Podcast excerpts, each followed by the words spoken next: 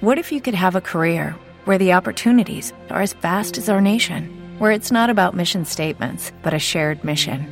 At U.S. Customs and Border Protection, we go beyond to protect more than borders from ship to shore, air to ground. Cities to local communities, CBP agents and officers are keeping people safe. Join U.S. Customs and Border Protection and go beyond for something far greater than yourself. Learn more at cbp.gov/careers.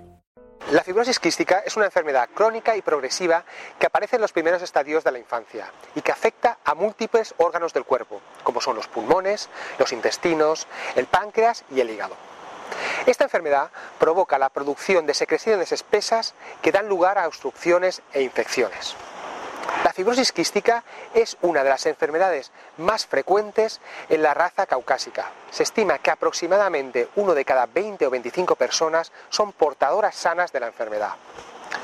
El gen responsable de la fibrosis quística se localiza en el cromosoma 7 y codifica una proteína denominada FCTR, cuya función es la regulación del paso de iones a través de la membrana celular, función que consecuentemente es alterada cuando hay una mutación en el gen responsable de la enfermedad.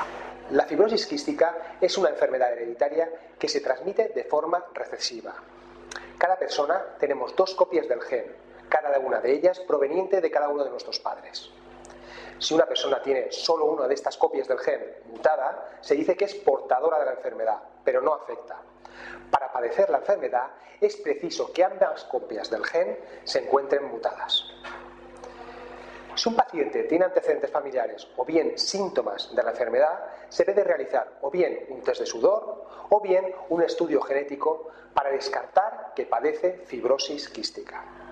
En el test de sudor se determina la concentración de cloro en el sudor, que será anormalmente alto en los enfermos de fibrosis quística. En el estudio genético se analizan las mutaciones más frecuentes del gen CFTR.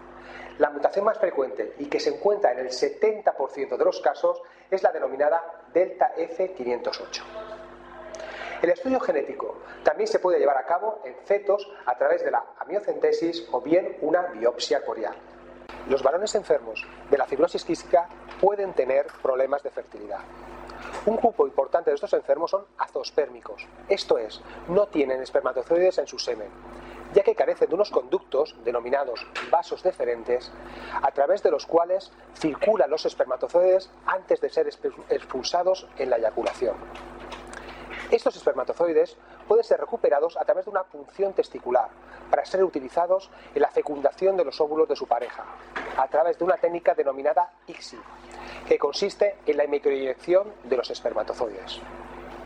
Cuando los enfermos de fibrosis quística deciden tener descendencia, deben solicitar a su médico o genetista un asesoramiento genético. El especialista les recomendará ampliar el estudio genético a la pareja y en caso de diagnóstico positivo les recomendará dos opciones, o bien el diagnóstico prenatal o bien el diagnóstico preimplantacional. El diagnóstico preimplantacional o DGP es una técnica de reproducción asistida que nos permite seleccionar los embriones sanos para la fibrosis quística. Embriones que pueden ser transferidos al útero materno, permitiendo el nacimiento de niños libres de la enfermedad.